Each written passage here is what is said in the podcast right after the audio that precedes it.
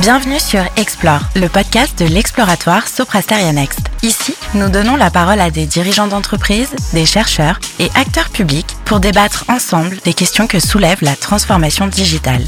Ce programme s'inscrit dans le cadre de notre Do Tank, l'exploratoire, un espace de réflexion et d'expérimentation qui place l'éthique et la confiance au cœur de la vie des organisations. Bonjour à tous, je suis Florent Vadio, directeur conseil chez Soprasteria Next. Merci d'assister à notre nouvel enregistrement d'un podcast, cette fois-ci consacré à la thématique RH. Avant la crise sanitaire, on évoquait souvent la guerre des talents, les entreprises à mission, l'organisation du travail, tout cela pour œuvrer à l'attractivité de l'ensemble des acteurs du monde économique. La crise sanitaire a-t-elle rebattu les cartes? Elle a en tout cas exacerbé certaines exigences, notamment en ce qui concerne la digitalisation du travail. Et au cœur de toutes ces préoccupations, les directeurs des ressources humaines sont sur tous les fronts, notamment pour faire vivre la promesse collaborateur, cœur de notre questionnement dans cette nouvelle édition d'Explore. Pour participer à cette réflexion, nous avons le plaisir de recevoir Yann-Étienne Legal. Bonjour monsieur, vous êtes directeur général adjoint du groupe Rocher en charge des ressources humaines et de la communication. Vous êtes diplômé de Sciences Po, vous avez débuté votre carrière chez Schlumberger avant de passer par Forestia et vous êtes au sein du groupe Rocher depuis 2005. En 2014, vous avez été notamment sacré DRH de l'année et je crois que nous reviendrons sur les éléments qui sont très structurants pour le groupe Rocher. Pour discuter avec vous euh, également Olivier Devin, partenaire chez Soprasteria Next depuis 2017, en charge des activités du conseil RH au sein du groupe. Olivier, vous avez débuté dans la fonction RH dans un laboratoire pharmaceutique, puis depuis 20 ans, vous êtes dans des cabinets de conseil où vous gardez cette fonction RH et vous allez prochainement publier une note au sein de l'exploratoire consacrée à la promesse collaborateur. Alors justement, Olivier, cette notion de promesse collaborateur, comment la définir Est-elle employée unanimement par les entreprises que vous avez pu rencontrer dans le cadre de vos activités ou pour la note de l'exploratoire? Bonjour à tous, bonjour Florent. Pour répondre à la question, je vais remonter un petit peu aux éléments fondateurs et à la loi Pacte. L'entreprise a une raison d'être qui ne saurait être réduite au seul profit. C'est la principale conviction du rapport Nota Sénard remis en 2018. Elle implique que chaque entreprise a une double mission, sa responsabilité sociétale et sa performance.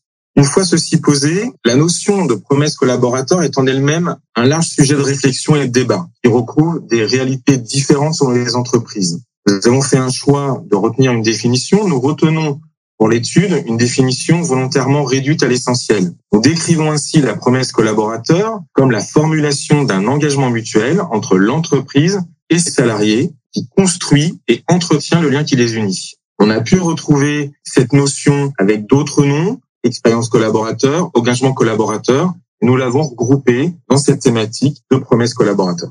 Et donc, est-ce que d'autres entreprises utilisent le, concept ou il est euh, plutôt euh, d'un ordre théorique? Non, non, il est tout à fait euh, utilisé, il est mis en pratique. On n'a pas du tout euh, de théorie pure, on est vraiment dans la pratique. Après, toutes n'ont pas la même maturité. On y reviendra euh, dans la suite de l'étude et les questions que l'on va aborder ce matin. Alors précisément, Yann Etienne Legal, le terme est-il employé par le groupe Rocher et quel que soit en quelque sorte le vocable utilisé, qu'est-ce que cela implique concrètement pour votre groupe?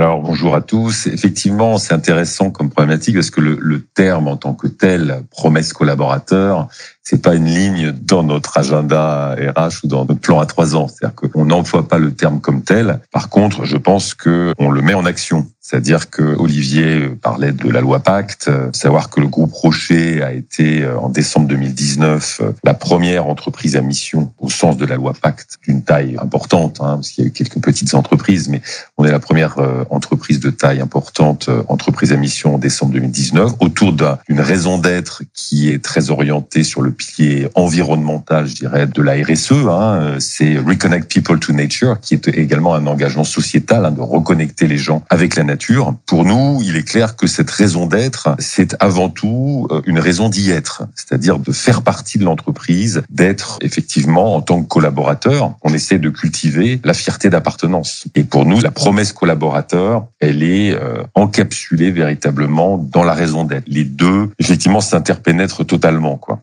Et donc c'est finalement l'identité du groupe Rocher qui euh, permet justement de tenir cette promesse collaborateur et de la structurer. Oui, c'est l'identité, c'est toutes les actions que l'on mène. C'est-à-dire quand on dit ça, euh, entreprise à mission, quand on le met dans nos statuts, ce qui est euh, effectivement engageant, hein, et que derrière, en plus de ça, puisque c'est un engagement de notre président. Il veut que toutes ces marques soient à l'horizon de cinq ans Bicorp. C'est un autre, une autre dimension qui est une, certification américaine, hein, B Corporation, Benefit Corporation, qui participe de la même idée hein, de concilier l'efficacité économique avec la recherche du bien commun et d'avoir des standards dans les trois piliers du CSR, je dirais, que ce soit environnemental, social et sociétal, au plus haut niveau. Donc effectivement, quand on dit ça et quand on emmène nos salariés à être partie prenante, parce que c'est ça la réalité chez nous, que les gens ils vont, euh, si on dit reconnect to nature, ils vont faire des chantiers euh, de plantation d'arbres. On vient d'atteindre euh, les 100 millions d'arbres plantés dans le monde dans le cadre de la Fondation Yves Rocher. Alors Olivier Devin, on voit qu'il y a des engagements très forts qui sont pris. Est-ce que la crise change la donne? Est-ce que les deux confinements ont conduit certaines entreprises à réduire leur engagement en termes de promesses collaborateurs? Évidemment, la crise a eu des impacts sur la promesse collaborateur. Premier point, en termes d'objectivité, tous les secteurs n'ont pas été touchés de la même manière. Il est clair que l'on ne peut pas juger la réaction d'une entreprise dans des secteurs comme l'aéronautique ou l'événementiel par rapport à d'autres secteurs moins touchés. Ce premier point posé, je vais plutôt évoquer les points qui ont été les éléments qui ont permis de traverser cette crise en ce qui concerne la promesse collaborateur. On a pu mettre en avant ce que je vais appeler deux amortisseurs. Le premier, c'est la maturité digitale. Clairement, pour beaucoup, la crise a permis une véritable prise de conscience. Elle a démontré que la dématérialisation des tâches courantes, des collaborateurs et l'ensemble de la fonction RH était bien une nécessité, voire pour certaines, une urgence. En matière de gestion des ressources humaines, le niveau de digitalisation des processus a été également un facteur important de résilience des entreprises, notamment pour intégrer l'instabilité réglementaire forte associée au premier confinement. Le deuxième euh, amortisseur, si je garde la même terminologie, c'est le socle valeur de l'entreprise. Yann Etienne en a parlé. Clairement, les entreprises qui avaient posé ces fondamentaux, avoir cette notion de sens, ont pu être plus fortes pour traverser. Et néanmoins, ça engage. Si une entreprise met en avant sa culture et capitalise sur ses valeurs dans un contexte de prospérité, elle doit veiller à leur rester fidèle en temps de crise. Ces valeurs prennent tout leur sens parce qu'on continue d'être la base de fonctionnement de l'entreprise face aux difficultés. Clairement, cette notion de résilience est également une source de rebond. La pandémie a permis d'observer la résilience des entreprises, c'est-à-dire leur capacité à faire face à la crise en modifiant leur organisation et leur fonctionnement afin de surmonter avec le moins de dommages, voire de le convertir en opportunité. Et même un point plus loin, la résilience, elle n'est pas seulement organisationnelle, elle est collective. Pour surmonter la crise, on a vraiment pu noter la capacité de tous les collaborateurs à se mobiliser et à être déterminants. Et c'est encore plus marqué, j'y reviens, pour les entreprises qui avaient déjà ce socle. Et je finirai sur ce sentiment d'appartenance, qui est vraiment quelque chose de clé qu'on a pu noter dans la réaction face à la crise. Et euh, j'y reviendrai après dans d'autres thématiques, mais cette notion d'appartenance, ça a été un vrai défi de la préserver, voire de l'entretenir. Et les notions de communication, notamment de communication interne, ont été clés. Dans ce contexte sanitaire particulier, le rôle de la communication a été primordial. 58% des entreprises que l'on a interrogées ont renforcé leur euh, communication destinée aux collaborateurs. La communication interne a aussi emprunté des nouveaux codes dans cette période. Elle s'est voulue plus directe, plus authentique, plus transparente. Et l'impact a été plus fort. On a vu une différence dans les entreprises qui ont su être vraiment honnêtes dans euh, les événements qu'elles traversaient. Cette communication, elle a été complétée par des initiatives des collaborateurs eux-mêmes, soucieux eux aussi de faire vivre la promesse collaborateur et l'esprit d'équipe.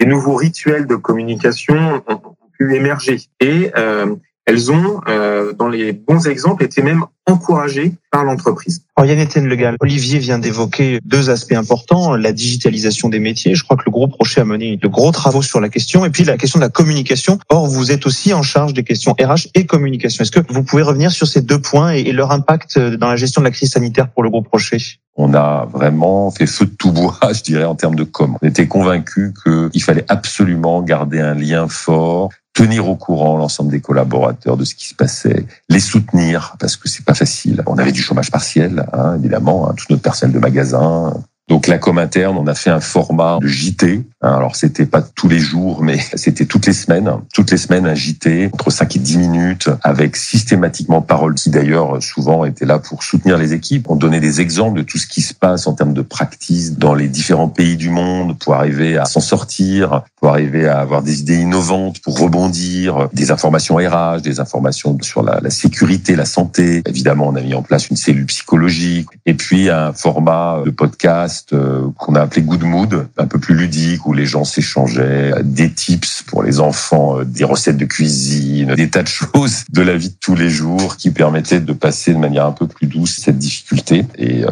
ces actions-là ont été extrêmement bien perçues par les collaborateurs comme voilà une équipe de direction extrêmement présente et attentive et c'est le CARE hein, pour prendre un mais c'est vraiment c'est vraiment ça que ça veut dire. Vous évoquez justement un contexte économique plus plus dur face à ce durcissement du contexte économique, comment est-ce qu'on équilibre finalement la promesse client, qui est source de revenus, et la promesse collaborateur? Est-ce que le groupe Rocher a dû faire des arbitrages en faveur de l'un ou en faveur de l'autre? Alors c'est un peu tout le sens de l'entreprise à mission. Hein. Une entreprise à mission, c'est ça concilie l'efficacité économique avec la recherche du bien commun, et les deux sont au même niveau. Parce que c'est clair que si on perd de l'argent de manière durable, tout s'écroule. Donc euh, toutes les promesses, collaborateurs ou autres qu'on peut faire n'ont plus de sens. Il est clair que pendant la crise, on a dû prendre des mesures euh, un peu difficiles à prendre, mais, mais qui ont été comprises. C'est ça qui a été remarquable, y compris d'ailleurs de la part des partenaires sociaux. On a repoussé les augmentations de salaire, la NAO qu'on venait de conclure, on l'a repoussé. In fine, euh, il s'avère qu'on l'a payé euh, en septembre. Les bonus des managers, puisque l'objectif était de protéger notre trésorerie. Donc on a pris des mesures effectivement assez fortes, qui ont été comprises en ce qui nous concerne par les syndicats, qui nous ont véritablement aidés à faire passer tout ça, à faire passer un certain d'accord. Puis alors on a pris, puisqu'on a respecté là aussi notre parole, qui a été non pas d'annuler, mais de postponer, de repousser effectivement l'ensemble de ces paiements qui, de notre point de vue, étaient dus.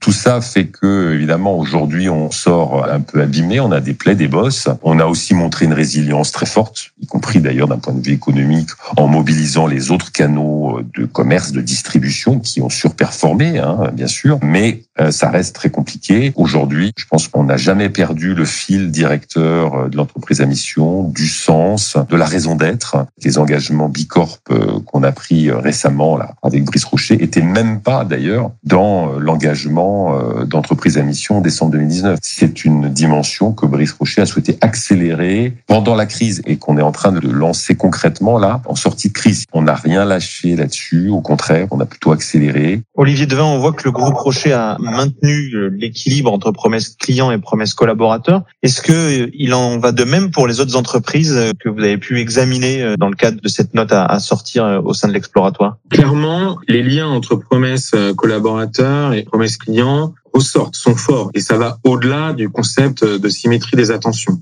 Après, euh, on n'a pas pu noter euh, l'engagement aussi fort que vient de l'évoquer euh, Yann Etienne dans le parallélisme.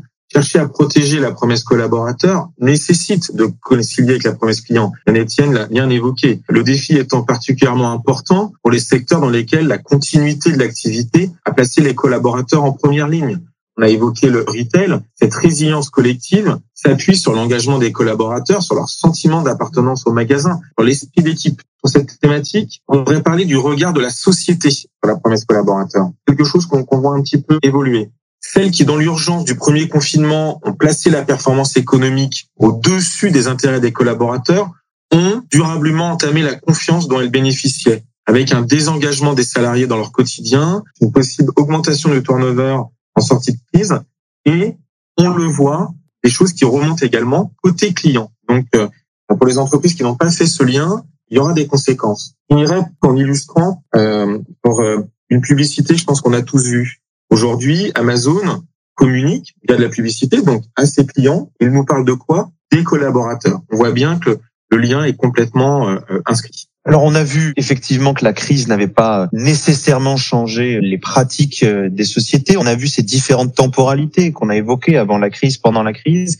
Qu'en est-il, Olivier, des prochaines innovations euh, auxquelles les DRH vont être confrontés pour renforcer euh, la promesse collaborateur? Quelle posture vont-ils pouvoir adopter dans les prochains mois, dans les prochaines semaines? Je le résumerai autour de trois grands défis. Le premier, il est sur l'organisation du travail et les défis managériaux, notamment autour du télétravail. Notre conviction, c'est que la, la, vaste démocratisation du télétravail dans certains secteurs invite à co-construire l'organisation de demain en mobilisant tout le potentiel de la digitalisation et en protégeant la qualité de vie au travail. Clairement, on espère tous une sortie de crise, mais le télétravail s'est invité. Il va rester, ça peut être un atout fort, mais il faut également adapter nos dispositifs de management, comment on travaille à distance, comment on fait grandir à distance et comment on maintient l'engagement et la notion d'appartenance. Deuxième défi, je le mettrai autour du pilotage de l'évolution des compétences. Dans ce contexte de crise, ayant des effets durables sur certains secteurs, les DRH doivent appuyer la réorganisation des activités en anticipant l'évolution des compétences. On a clairement des secteurs d'activité qui sont plus touchés que d'autres. On doit travailler sur l'employabilité de nos collaborateurs.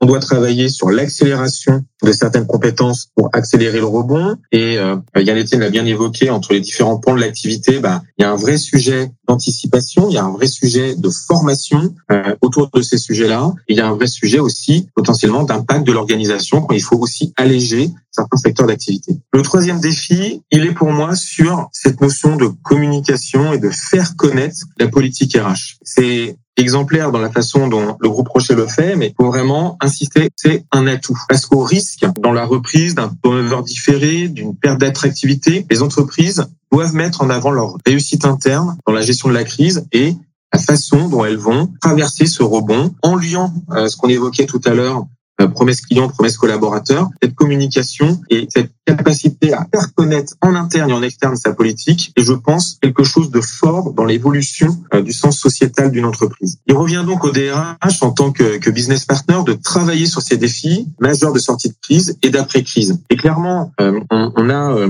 des groupes comme le groupe Rocher où la DRH est au cœur des décisions. C'est pas le cas partout. C'est aussi une occasion pour les DRH d'être remis au centre névralgique des décisions. Yann Etienne Le Galbou, vous êtes aussi euh, dans cette optique de trois évolutions qu'a évoqué Olivier Devin. Et première question, deuxième question subsidiaire, est-ce qu'avec un groupe à l'identité si forte, on peut toujours continuer d'innover de manière constante en matière de, gestion des ressources humaines?